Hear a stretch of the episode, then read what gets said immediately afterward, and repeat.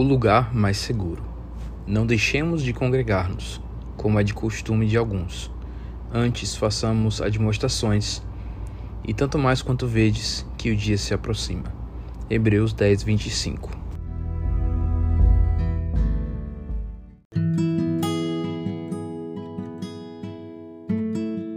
Há uma interessante estatística que li acerca de como se manter seguro no mundo atual.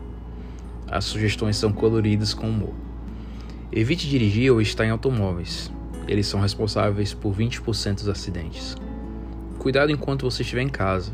17% de todos os acidentes acontecem ali.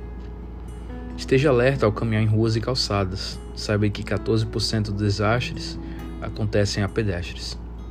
Evite viajar de avião, trem ou navios pois 16% de todos os acidentes envolvem essas formas de transporte.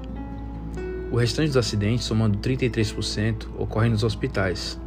Assim, sobretudo, evite os hospitais. Mas continua o texto.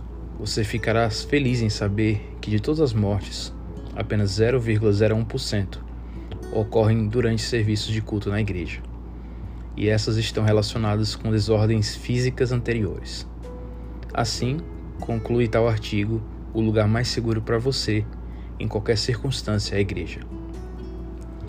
Humor à parte, a recomendação é válida por razões inquestionáveis.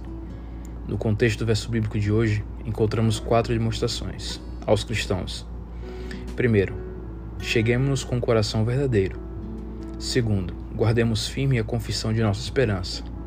Terceiro, consideremos uns aos outros. E finalmente, não deixemos de congregar. As duas primeiras estão relacionadas com o fato de que alguns cristãos hebreus corriam o risco de, abandonando a realidade que é Cristo, voltarem para as sombras do judaísmo. As duas últimas são advertências aos cristãos em relação à igreja.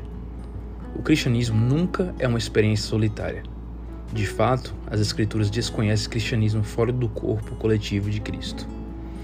Se a decisão de seguir a Cristo é individual, a caminhada cristã envolve os outros membros do corpo.